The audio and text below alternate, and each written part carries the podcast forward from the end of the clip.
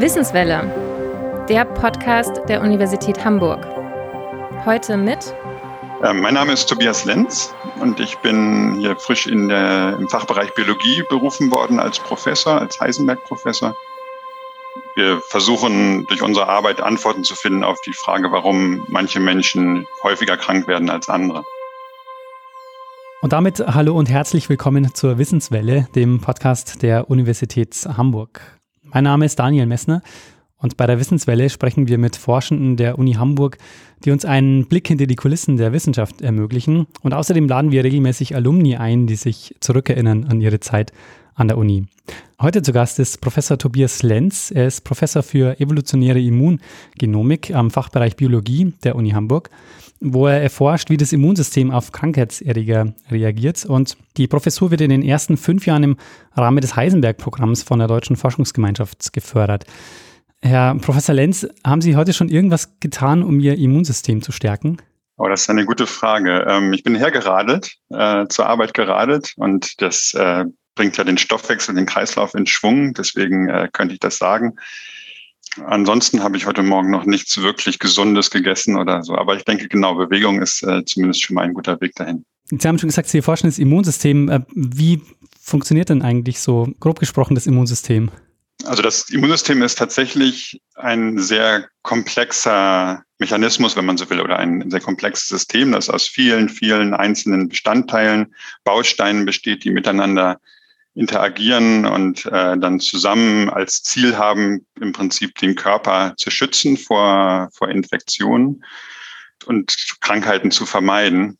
Und ähm, da ist, ist ein wichtiger Aspekt bei, bei diesem Prozess, bei einer Immunantwort ist erstmal die Erkennung von körperfremden Organismen, von, von Krankheitserregern, die ja in den Körper eindringen und dort ja, eigentlich nicht hingehören. Und gerade diese Erkennung ist, ist für uns äh, von besonderem Interesse, weil ähm, zum einen das, das Problem aufwirft für den Körper und äh, konkret für das Immunsystem.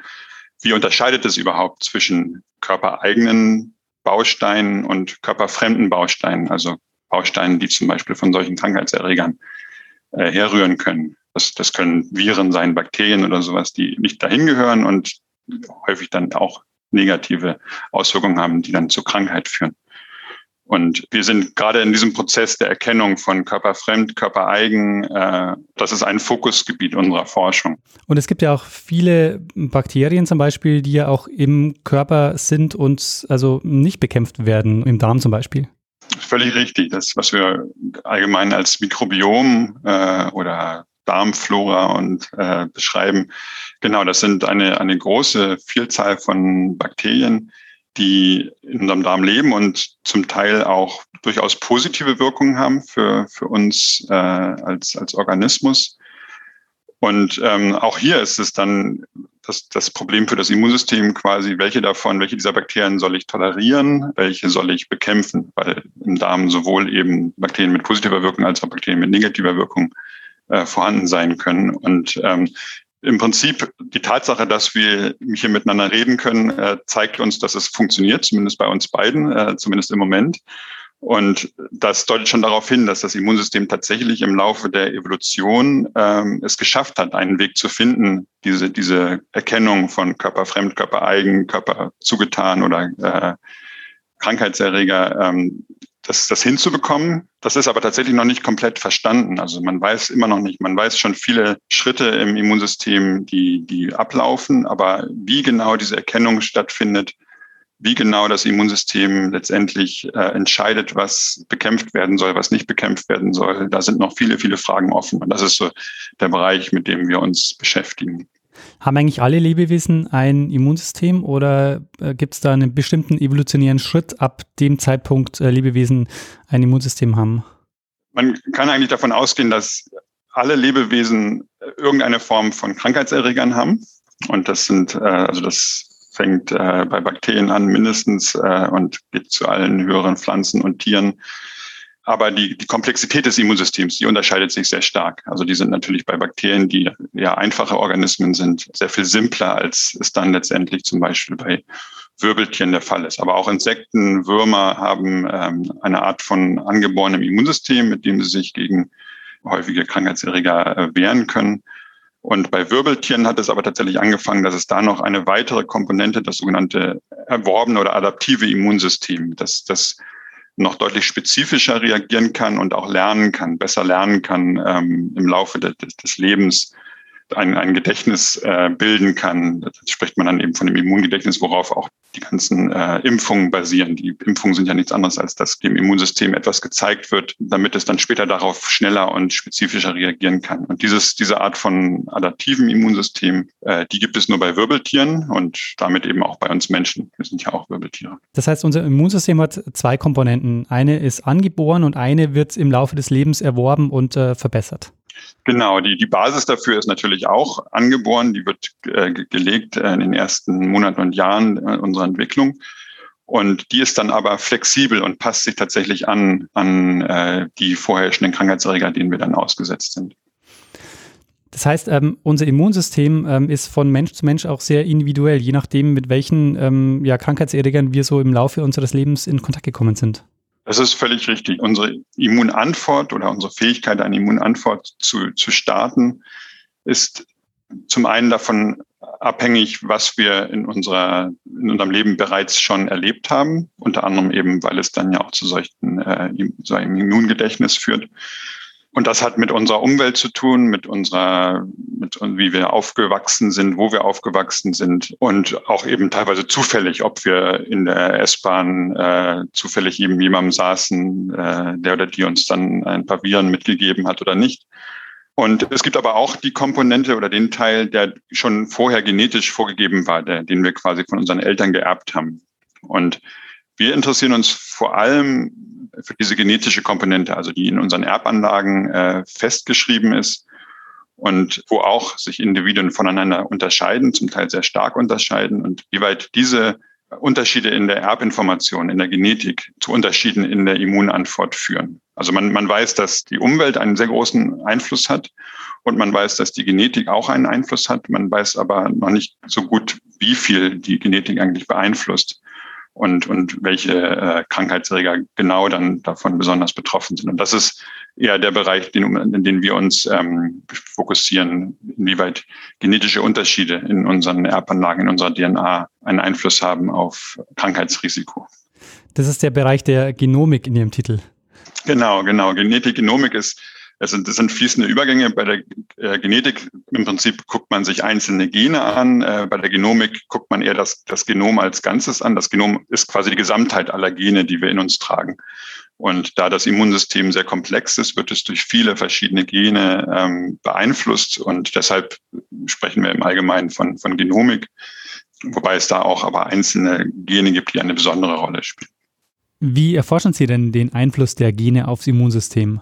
Ähm, was wir machen vor allem sind, wir haben zwei Forschungsrichtungen, die sich entlanghangeln an zwei unterschiedlichen Studienorganismen, wenn man so will. Das ist auf der einen Seite der Mensch als, als Modellorganismus. Und äh, das hat mehrere Gründe. Zum einen, weil wir letztendlich äh, an dem menschlichen Immunsystem am meisten interessiert sind. Das ist auch da, je mehr wir darüber lernen, desto eher können wir das dann auch ähm, in, in die Medizin reintragen und dort äh, die Medizin unterstützen bei der Entwicklung von Therapien oder, oder Prävention. Und bei Menschen weiß man schon, hat, hat man viele Informationen darüber. Zum einen darüber, wie, wie Krankheiten definiert sind. Also man kann Krankheiten sehr viel besser definieren ähm, als bei allen anderen Tieren im Prinzip, weil man eben schon so viel erforscht hat beim Menschen. Und äh, außerdem gibt es beim Mensch auch schon sehr viele Daten. Das heißt also zum Beispiel sehr viel sequenzierte Genome kennen wir, äh, wissen wir vom Menschen und diese Daten können wir nutzen für unsere Analysen. Und da sieht unsere Forschung im Prinzip unsere Arbeit so aus, dass wir tatsächlich diese Daten nehmen aus Kooperationsprojekten mit anderen Forschungsgruppen, die uns diese Daten zur Verfügung stellen. Teilweise sequenzieren wir dann auch selber Genome oder Gene. Und dann machen wir statistische Auswertungen am Computer. Da sitzen wir eigentlich nur am Computer und benutzen verschiedene Programme, äh, in denen wir versuchen, Zusammenhänge herzustellen zwischen bestimmten genetischen Veränderungen und dem Risiko an, an einer Krankheit zu erkranken. Das ist eine Seite unserer Arbeit. Die andere Seite befasst sich ähm, mit einem anderen Wirbeltier, äh, dem, dem dreistachligen Stichling. Das ist ein, ein kleiner Fisch, der äh, ungefähr so lang wie ein Zeigefinger ist. Und ähm, der lebt tatsächlich in den Flüssen und Seen um Hamburg herum, aber auch in ganz Norddeutschland und im Prinzip auf der ganzen nördlichen Hemisphäre unseres Planeten in den natürlichen Lebensräumen, wo diese Wirbeltiere tatsächlich evolviert sind. Und ähm, das ist quasi das, das Komplementäre zum Menschen. Beim Mensch haben wir das, den Vorteil, dass wir so viel wissen über das Immunsystem und die Genetik, aber den Nachteil, dass wir mit Menschen nicht experimentell arbeiten können. Das heißt, alles, was wir dort herausfinden, ist immer nur korrelativ, sagen wir dazu. Das heißt, es gibt da Zusammenhänge, die wir statistisch darstellen können, aber wir wissen nicht, ob das wirklich das eine kausal ist für die, für das andere, ob es wirklich der Grund ist oder ob es nicht einfach nur durch etwas anderes Indirektes beeinflusst wird. Und beim Stichling können wir tatsächlich die auch ähm, dann in die Aquarien bei uns im Labor holen. Wir können die äh, in den Aquarien halten ähm, und dann auch experimentell mit diesen arbeiten. Wir können sie dort züchten. Ähm, wir können sie auch ähm, mit Antigenen von, von Krankheitserregern äh, äh, aussetzen, die sie aufnehmen über die Kiemen, sodass sie, das ist ähnlich bei einer Impfung, das heißt, sie werden gar nicht krank, aber sie nehmen trotzdem diese Antigene auf und es gibt dann eine Immunreaktion darauf. Und weil Stichlinge auch Wirbeltiere sind, haben sie auch so ein adaptives Immunsystem, genauso wie wir Menschen, sodass wir die Erkenntnisse, die wir daraus ziehen, auch letztendlich auf den Menschen übertragen können. Und, und so haben wir quasi diese beiden Seiten der, der Forschung. Einmal wo wir sehr viel ins Detail gehen können beim Menschen und auf der anderen Seite aber, wo wir mehr diese biologisch, ökologisch, evolutionsbiologische Perspektive beim Stichling nehmen können, der noch in seinem natürlichen Lebensraum lebt mit seinen natürlichen Parasiten und dort die Zusammenhänge auch experimentell untersuchen können. Und da stellt sich dann raus bei den Stichlingen, dass manche aufgrund ihrer genetischen Anlage ähm, auf bestimmte Krankheiten anders reagieren als andere Stichlinge. Genau, das ist ähm, in früheren Studien haben wir und auch andere Leute, andere Forschungsgruppen das schon gezeigt, dass ähm, tatsächlich die Immunantwort und auch allgemein die Resistenz bezüglich bestimmter Parasiten, aber auch allgemein insgesamt eine Gesamtparasitenresistenz ähm, abhängig ist, auch abhängig ist von diesen Immungenen, die wir untersuchen. Ähm, auch von anderen Umwelteinflüssen, wie ich ja schon sagte, das ist beim Stichen genauso, aber eben auch von diesen genetischen Komponenten. Also was, was wir dann jetzt ähm, im Moment gerade entwickeln, ist, dass wir nicht nur gucken, welche, welchen Parasiten ist denn der Stichling infiziert äh, in der Natur oder im Labor, sondern wir fangen jetzt an, auch tiefer ins Immunsystem des Stichlings ähm, einzugreifen, beziehungsweise dieses zu, zu untersuchen, indem wir die sogenannten T-Zellen äh, sequenzieren. Das, das T-Zellen sind, ist ein, eine, sind eine dieser Komponenten, die, die bei der Erkennung von körperfremd, körpereigen eine große Rolle spielen. Und das, das bauen wir gerade als, als äh, neue Forschungsrichtung auf bei uns. Das ist ja auch eine eine Frage, die ja auch jetzt gerade durch die Corona-Krise auch nochmal ähm, sehr relevant geworden ist. Die Frage, warum gibt es bei manchen Leuten einen schweren Verlauf und bei, bei, anderen Leuten keinen schweren Verlauf? Solche Forschungsfragen, denke ich, äh, können Sie damit sozusagen ähm, besser beantworten.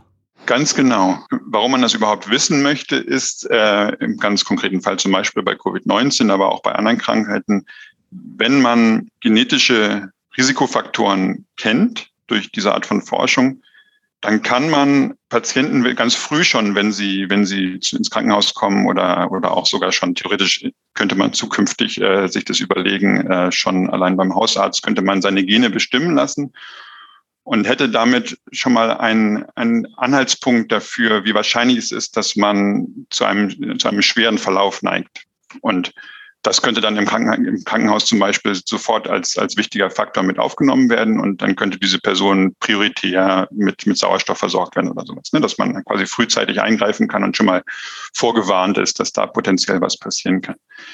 Ähm, also das als, als grundsätzliche, grundsätzlicher Vorteil oder, oder Nutzen solcher Forschung. Tatsächlich ist es bei Covid-19 so, äh, und da waren wir auch involviert in, in internationale Konsortien, die die genetischen Grundlagen für den schweren Verlauf von Covid-19 untersucht haben. Ähm, da hat sich gezeigt, es gibt in der Tat bestimmte genetische Faktoren, die das Risiko leicht erhöhen. Insgesamt ist aber die, der genetische Einfluss äh, sehr klein. Also man geht von wenigen Prozent aus äh, im Moment. Ähm, das sind die aktuellen Zahlen was im Umkehrschluss bedeutet, dass der aller, allergrößte Teil des Risikos tatsächlich durch äh, Umweltfaktoren und aber auch Vorerkrankungen. Das, das weiß man ja auch. Also ähm, bestimmte immunassoziierte Vorerkrankungen, dass die alle eine Rolle spielen. Auch das, selbst das Geschlecht äh, spielt ja eine Rolle aber nicht eben die genetischen Risikofaktoren. Wie kann man das ausschließen? Also welche Form, also wie, wie kann man methodisch eben äh, dann über eine bestimmte Auswertung sagen, ah, es, ist, es sind andere Faktoren, es sind eher nicht genetische Faktoren? Äh, dafür muss man tatsächlich vergleichen, Menschen vergleichen. Und das ähm, macht man, indem man einmal Patienten mit schwerem Verlauf nimmt und ähm, deren, deren Daten quasi im Krankenhaus anschaut. Das ist, das ist immer mit Zustimmung der Patienten. Also in, in den Krankenhäusern, wo diese Patienten behandelt werden, werden sie gefragt, sind sie einverstanden damit, dass ihre Daten genutzt werden für, für diese Forschung, diese Art der Forschung. Und dann können sie zustimmen oder ablehnen. Und wenn sie zustimmen, dann äh, werden ihre Daten in einer ähm, in einem Datensatz gesammelt für schwere Verläufe und dann werden ihre, ihre Gene äh, typisiert, sagt man. Das heißt, äh, man kann entweder das gesamte Genom sequenzieren oder nur bestimmte Teile des Genoms identifizieren. Und das, das stellt dann quasi die Genetik der, der schweren Verläufe dar. Und die vergleicht man mit einer anderen Gruppe von, von Menschen, die keinen schweren Verlauf hatten. Und, und deren Genetik. Und wenn man dann Unterschiede findet an, an bestimmten Genen, an bestimmten äh, Orten im Genom, dann sagt man, und das, da gibt es dann statistische Verfahren für, dann kann man, wenn der Unterschied groß genug ist, sagen, diese Genvariante finden wir nur oder hauptsächlich bei den schweren Verläufen. Und damit gehen wir davon aus, dass die das Risiko erhöht, einen schweren Verlauf zu haben. Eines der Ziele Ihrer Forschung ähm, ist dann, Anwendungen zu finden, wo Sie bei Krankheiten schon Krankheitsverläufe vielleicht vorhersagen können und äh, oder zumindest bestimmte Risiken vorhersagen können. Ähm, Gibt es denn da bestimmte Anwendungen, die Sie schon entwickeln oder die Sie da im Kopf haben, die auf vielleicht konkrete Krankheiten ähm, gemünzt sind? Es gibt also wir sind ja nicht die Einzigen, die das machen, sondern das sind äh, Forschungsfragen, die viele, viele Arbeitsgruppen äh, auf der ganzen Welt äh, antreiben und äh, mit denen wir auch zum Teil dann zusammenarbeiten. Man weiß schon für eine ganze Reihe von Autoimmunkrankheiten, ähm, welche genetischen Faktoren äh, das, das Risiko erhöhen. Interessanterweise sind gerade bei dieser Erkennung von körpereigen, körperfremd, von der ich am Anfang gesprochen habe, da sind bestimmte Zellbausteine beteiligt, die, die, für die wir uns auch äh, besonders interessieren. Und wenn, wenn nämlich es passiert, dass das Immunsystem ein körpereigenes Bestandteil an Antigen fälschlicherweise als fremd erkennt, wenn da quasi ein Fehler passiert bei dieser Fremdeigenerkennung, dann kann es tatsächlich zu Autoimmunkrankheiten führen. Also wenn, dann, weil dann wird, wird nämlich eine Immunantwort gestartet gegen das eigene Gewebe, gegen eigene Körperbestandteile und nichts anderes ist im Prinzip eine Autoimmunkrankheit, eine, eine, Krankheit gegen sich selbst.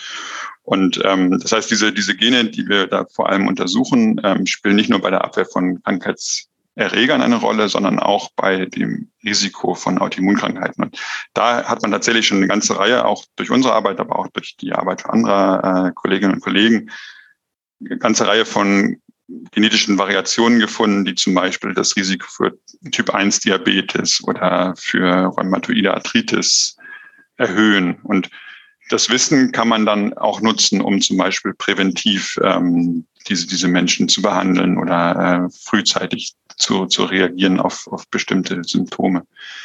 Unser Ziel ist nicht, jetzt eine neue Therapie für eine besondere Krankheit zu finden, sondern eigentlich sind wir eher daran interessiert zu verstehen, was verursacht diese Variation in, in der Krankheitsresistenz und was hat das zu tun mit früheren Pandemien. Da, da ist quasi die Idee, dass es ähm, ja schon in der gesamten Menschheitsgeschichte, in der gesamten Evolution äh, immer Pandemien gab, immer Krankheitserreger gab, mit denen wir uns auseinandergesetzt haben. Und ähm, dass die zu Selektion auf unser Genom, auf unsere Gene geführt haben, also diese verändert haben über die Zeit ähm, und dass teilweise manche dieser Krankheitsvarianten, die heute ein erhöhtes Risiko darstellen, früher mal hilfreich waren. Diese Art von, von Veränderungen, diese Art von, von evolutionären Entwicklungen, das ist das, was uns eigentlich interessiert. Und was bei dieser Arbeit haben wir gefunden, dass ähm, es tatsächlich ein Vorteil ist, möglichst diverse Immungene zu haben, also die, die sich stark unterscheiden, in, in, in sich zu tragen. Und ähm, in einer Kooperation mit, mit Forschenden von, aus New York aus einem Cancer Center aus, aus New York ähm, im Krebsforschungszentrum, äh, hat sich herausgestellt als, als Faktor, der auch hilft, um bei der Immuntherapie gegen Krebs eine Vorhersage zu machen, wie gut die Patienten auf diese Therapie reagieren.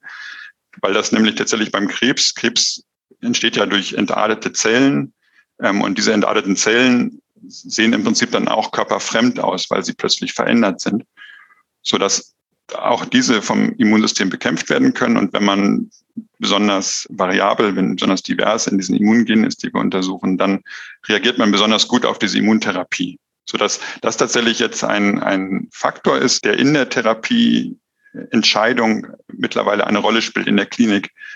Da wird geguckt, ob ähm, Patienten möglichst divers sind in diesen Immungenen und damit eine sehr gute, eine gute Chance haben, auf diese Therapie anzusprechen.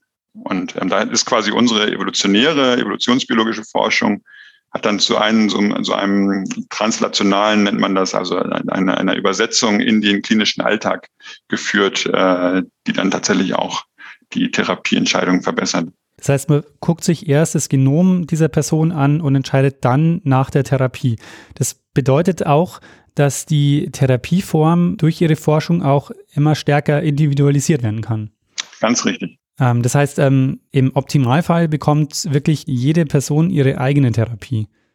Das ist in der Tat so ein bisschen die, die Zukunftsidee. Also da gibt es diese Stichworte individualisierte Medizin oder personalisierte Medizin. Und das ist ein so ein Wunsch oder Traum, sage ich jetzt mal, äh, gerade auch in der medizinischen Forschung, ähm, weil es tatsächlich ja sehr bekannt ist, dass viele Therapien auch Nebenwirkungen haben. Und es gibt auch gerade in der, in der Krebsforschung, in der Krebsmedizin eine Reihe von Therapien, die massive Nebenwirkungen haben. Und wenn man vorhersagen kann, dass ein Patient oder eine Patientin von dieser Therapie gar nicht profitieren wird, dann kann man sich das sparen, diese ganzen Leiden, die eben mit der Nebenwirkung, mit den Nebenwirkungen äh, herkommen. Das ist tatsächlich die Idee, dass man das Immunsystem und gerade auch die genetische Basis des Immunsystems immer besser versteht, um immer besser vorherzusagen, wie reagiert es denn auf Krankheitserreger, wie reagiert es auf Therapien, wie gut sind die Heilungschancen und so weiter.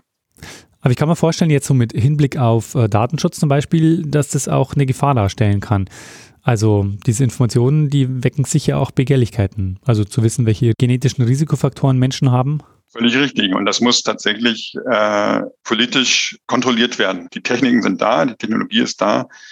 Die Aussagekraft dieser genetischen Informationen ist natürlich begrenzt. Also man kann nicht das Genom eines Menschen sequenzieren und dann sagen, du wirst in zehn Jahren an der und der Krankheit äh, erkranken. Das, das funktioniert nicht. Also die meisten genetischen Faktoren, die man so kennt, ähm, erhöhen nur um bestimmte Prozentzahlen das, das Krankheitsrisiko. Und das ist eigentlich immer auch gerade bei den komplexeren Krankheiten ähm, viele, viele Umweltfaktoren, die eine Rolle spielen. Also ich würde gerne nochmal auf den evolutionären Aspekt äh, zu sprechen kommen, weil der ist ja einer, den man über langen Zeitraum ja beobachten muss. Das heißt, ähm, Sie müssten ja ähm, über einige Jahrhunderte zurückgehen. Da stellt sich dann natürlich die Frage, woher kommt die Datenbasis, mit der Sie äh, da arbeiten. Eine Idee, die ich da jetzt auch hätte, wären, ähm, helfen Ihnen die ganzen ähm, Datenbanken, die es mittlerweile gibt, wo ähm, ja Menschen auch ihr, ihr Genom ähm, hochladen können. Also gibt es ja so, so Ahnen-Datenbanken, die man mittlerweile nutzen kann. Diese Datenbanken gibt es und die sind tatsächlich von, von gewissem Interesse für, für unsere Forschung. Ähm, also ein, ein, ein Aspekt daran ist, dass das ja trotzdem Menschen sind, die heute leben. Also das heißt, wir können damit nur bedingt in die Vergangenheit zurückgucken. Ähm, für evolutionäre Forschung möchte man eigentlich lieber Tausende von Jahren zurückschauen. Was wir aber machen können mittlerweile ist, ähm, dass wir sogenannte alte DNA nutzen. Das alte DNA ist DNA, die, die gewonnen wurde aus, aus Überresten, aus Gräbern, aus ähm, Skeletten, letztendlich aus Knochen oder Zähnen von ähm, Menschen, die in der Vergangenheit gestorben sind. Und ähm, das machen wir nicht selber. Wir arbeiten da auch wieder mit Forschungsgruppen, äh, unter anderem in Kiel zusammen, ähm, die diese DNA extrahieren können und auch sequenzieren können dann. Und daraus eben diese, daraus können wir diese Immungene bestimmen. Und das ist tatsächlich, und das ist ganz neu noch, das, also das gibt es erst seit, seit zehn Jahren höchstens äh, so in der Form. Und erst seit ein paar Jahren sind wir in der Lage, diese Immungene zu bestimmen. Aber damit haben wir erste Einblicke in, in da rein, wie diese Immungene vor 100 Jahren, vor 500 Jahren oder tatsächlich auch vor ein paar tausend Jahren aussahen und können daraus dann sehen, wie sich diese über die Zeit entwickelt haben. Also das ist ganz, ganz neu, ganz spannend und in der Tat eigentlich ist das so ein bisschen der, ich will nicht sagen der heilige Gral, aber so, so ein, ein Riesenfortschritt darin zu verstehen, wie diese Immungene, wie das Immunsystem evolviert ist. Das heißt, Sie können im Grunde auch nachvollziehen über diese Daten, wie sich das Immunsystem des Menschen in den letzten tausenden Jahren äh, entwickelt hat. Genau, wobei man dazu sagen muss, dass das Immunsystem schon sehr viel älter ist. Also das Immunsystem des Menschen ist sehr ähnlich dem Immunsystem generell der Wirbeltiere und ähm, die sind ja schon Jahrmillionen alt. Das heißt, also selbst der Mensch ist ja schon als, als Art mehrere Millionen Jahre alt. Und was sich da verändert hat, sind diese genetischen Varianten, die, die, die dann eben doch das Krankheitsrisiko auch bestimmen. Und die verändern sich vor allem in der Häufigkeit. Äh, mal ist das eine, mal das andere häufiger. Und diese Veränderung über die Zeit festzustellen. Dafür sind diese Daten äh, von großem Interesse, genau.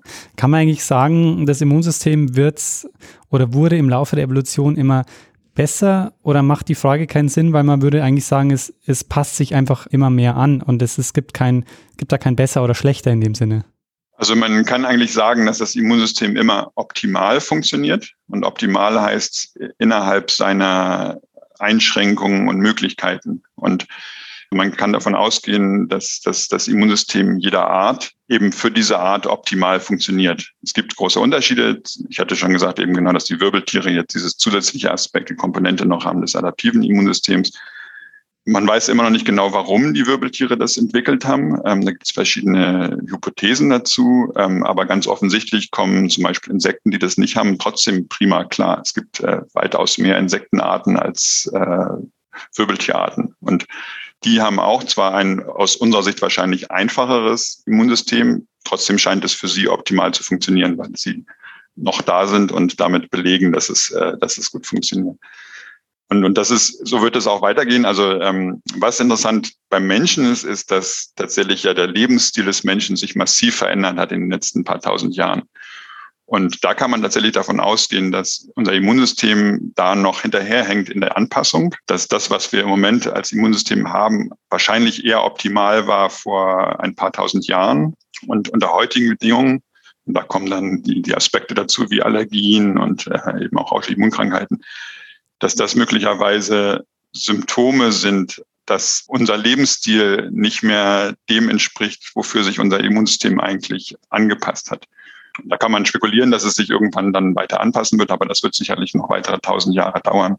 Ähm, und da fürchte ich, dass unsere Entwicklung geht ja immer schneller voran. Also das, da entsteht tatsächlich so eine, so eine gewisse Diskrepanz zwischen dem, was das Immunsystem, wofür es gemacht ist oder wofür es evolviert ist, und das, was es eigentlich im Moment leisten müsste. Aber das heißt, ähm, unser Lebensstil wandelt sich eigentlich schneller, als wir uns körperlich darauf anpassen können. Was die genetische Anpassung angeht. Ne? Es mhm. gibt, ja verschiedene Wege der Anpassung, aber die genetische Anpassung, die äh, beeinflusst wird durch Selektion, durch natürliche Selektion, ähm, die kommt so schnell nicht hinterher, weil die, die kann sich immer nur mit jeder neuen Generation wieder anpassen und da, da hat sie quasi keine Chance, in der Tat. Ähm, wenn Sie so in, in die Zukunft äh, Ihrer Forschung schauen, ähm, was, was steht denn so in den nächsten Jahren für Sie auf dem Zettel als großes Ziel, wo Sie sagen würden, das wäre wirklich großartig, wenn wir das erreichen würden? Was ich mir äh, vorgenommen habe, ist auf der einen Seite, dass ich ein, ein Forschungsprogramm etablieren möchte, bei dem wir die, die Stichlinge um Hamburg herum ähm, dauerhaft über eine lange Zeit untersuchen, damit wir da tatsächlich dann auch nachverfolgen können, also möglichst bis zu meinem Karriereende äh, mehrere Dekaden quasi sehen können, wie sich, weil die Stichlinge nur ein Jahr Generationszeit haben, sich über die Zeit verändert, deren, deren Immungene und Genomik. Ähm, das ist ein, ein Forschungsprojekt quasi, was ich mir vorgenommen habe. Und da hoffe ich zu verstehen, besser zu verstehen, wie eben da tatsächlich diese, diese Dynamik ähm, über die Zeit fortschreitet. Ansonsten hoffe ich, dass wir, es gibt ja in, in Hamburg ähm, einen großen medizinischen Fachbereich, das ist auch gerade das Universitätsklinikum in Eppendorf. Und ich hoffe, dass, dass wir die Kommunikation zwischen der Medizin und der Biologie und gerade auch der Genetik ähm, verbessern können, verstärken können und letztendlich auch diese evolutionäre Perspektive mit einbringen können in die Medizin. Also es gibt diesen Begriff evolutionäre Medizin, die im Prinzip die, die Aspekte anspricht, dass, dass wir wenn wir evolutionäre Fragestellungen auch zulassen und oder evolutionäre ähm, Gesetzmäßigkeiten mit einbeziehen in, in unsere Untersuchung von Krankheiten, dass wir ein besseres Verständnis zum einen für die Krankheiten und deren Symptome bekommen und ähm, vielleicht dann auch verstehen zum Beispiel, dass bestimmte Therapien gar nicht notwendig sind oder dass aber auch ähm, bestimmte Therapien angepasst werden müssen, weil man mit Hilfe von evolutionären Gesetzmäßigkeiten vorhersagen kann, dass sie schnell in einer Sackgasse enden. Ähm, also gibt es zum Beispiel Antibiotikatherapien, wo, wo das schon sehr gut untersucht wird, nicht von uns, aber von anderen Arbeitsgruppen, die ähm, vorhersagen können, dass wenn man einfach massiv Antibiotika gibt, das ganz schnell zu Resistenzen führt. Und das lässt sich sehr gut durch evolutionäre Prinzipien erklären. Ähm, und das ist tatsächlich auch schon weit fortgeschritten in, in dem Eingang in die Medizin. Aber auch dieser Aspekt, den, den ich am Anfang oder zwischendurch beschrieben habe, dass wir ein besseres Verständnis für die Immungene haben und dieses dann uns hilft bei der Therapieentscheidung in, in der Krebstherapie. Ähm, dass man, wenn man anfängt miteinander zu sprechen, ähm, merkt, dass, dass da viel äh, gewonnen werden kann an, an neuen Einblicken. Und das, das würde ich mir vornehmen und auch wünschen, dass wir diese Kommunikation mit der Medizin äh, verstärken. Und ähm, das passiert tatsächlich auch schon. Also gerade in Hamburg gibt es ja Ansätze, die Infektionsforschung noch weiter zu vernetzen und ähm, zu stärken. Und das, ist, sieht, sehr, das sieht sehr spannend aus, was da gerade passiert. Wäre es denn eigentlich denkbar, dass sich unser Immunsystem so sehr weiterentwickelt, dass wir irgendwann nicht mehr krank werden?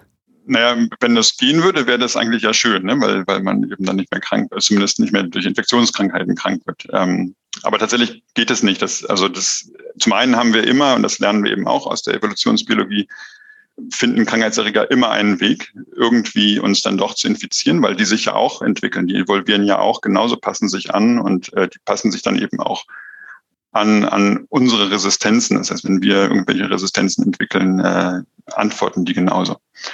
Das heißt, das ist ein endloser äh, Wettstreit, wenn man so will. Ähm, und dann ist das Immunsystem aber eben auch durch, durch andere Einschränkungen und Grenzen äh, limitiert. Die Immunantwort versucht eine ganz feine Balance zu finden zwischen gerade genug Immunaktivierung, Entzündungsreaktionen und so weiter, um diese eine gegebene Infektionskrankheit zu bekämpfen, aber nicht mehr als das, damit eben nicht der Körper insgesamt in Mitleidenschaft gezogen wird, weil ja zum, also eine, eine, eine Immunantwort immer zu Fieber führt zum Beispiel. Das ist, kann, hat auch ganz negative, also viel so Kollateralschäden verursacht, die ähm, uns dann auch schaden, manchmal sogar mehr schaden als, als die Resistenzreaktion. Also, und das ist ja tatsächlich bei Covid-19 auch der Fall, dass, also soweit man das versteht, scheint es bei den schweren Verläufen letztendlich zu einer Überreaktion des Immunsystems zu führen, die dann ähm, die, die äh, Luftwege äh, blockieren und, und einschränken und dann die Sauerstoffversorgung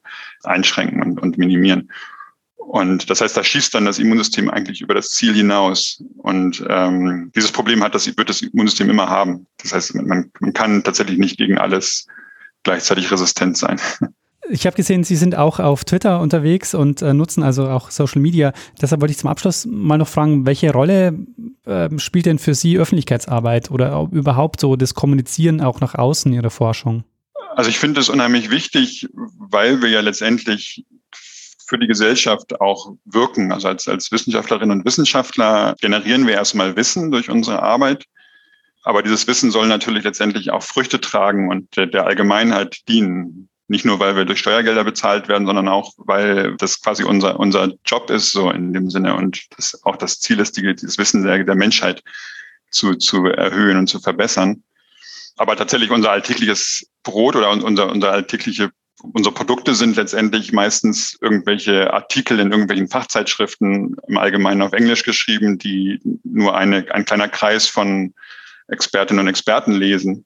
Und das hilft natürlich der Allgemeinheit erstmal so nicht. Und da ist es schön, wenn, wenn über unsere Arbeit berichtet wird. Ich muss gestehen, dass mir selbst das meist schwerfällt. Also ich nutze zum Beispiel Twitter in der Tat für, für im, im Rahmen meiner Forschung aber eigentlich auch nur zur Kommunikation in meinem Fachbereich, in, meine, in meinem Umfeld von, von Kolleginnen und Kollegen. Da werde ich zum Beispiel aufmerksam auf neueste Forschungsergebnisse oder sowas, die noch nicht publiziert sind, aber schon darüber verbreitet werden. Genauso stellen wir dort unsere Arbeit vor.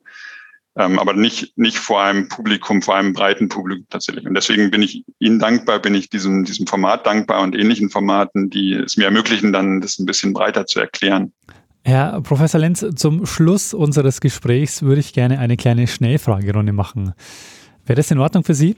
Kann, können wir gerne versuchen, ja. Die erste Frage, die ich hätte, ist Apfel, Ingwer oder kalte Dusche für ein gutes Immunsystem? Apfel würde ich, äh, ich dusche zwar auch gerne kalt, aber Apfel. Sie können mit einer Zeitmaschine eine Forschungspersönlichkeit besuchen. Wen würden Sie da wählen? Wahrscheinlich Charles Darwin. Ähm, als Biologe äh, muss, die, muss diese Antwort kommen, wenn Sie auch noch mit Evolution zu tun haben. Ähm, Elbe oder Alster? Elbe. Wann arbeiten Sie konzentrierter? Morgens oder spät nachts? Ja, morgens, ähm, aber tatsächlich auch sehr opportunistisch, äh, wenn es über den Tag verteilt ist. Aber eher morgens. Ähm, muss Musik im Hintergrund laufen oder muss es ruhig sein? Das hängt von der Aufgabe ab, tatsächlich, an der ich gerade arbeite. Ich, manchmal mag ich das sogar im Café zu sitzen äh, und dann Hintergrundgeräusche zu haben. Manchmal brauche ich Musik und manchmal brauche ich Ruhe. Ihr Lieblingsgen? MHC gehen. Das kann was? Das kann genau diese Erkennung von körperfremd und körpereigen steuern. Eine alternative Berufswahl. Als Kind wollte ich eigentlich werden? Wildhüter in Afrika. Ihr Lieblingsmodellorganismus außer der Stichling? Der Mensch, würde ich sagen. Ja, dann sage ich vielen, vielen Dank, dass Sie sich Zeit genommen haben, äh, uns über Ihre Forschung zu erzählen und auch äh, ein bisschen genaueren Einblick auch zu geben, wie äh, das mit dem Immunsystem funktioniert. Vielen Dank.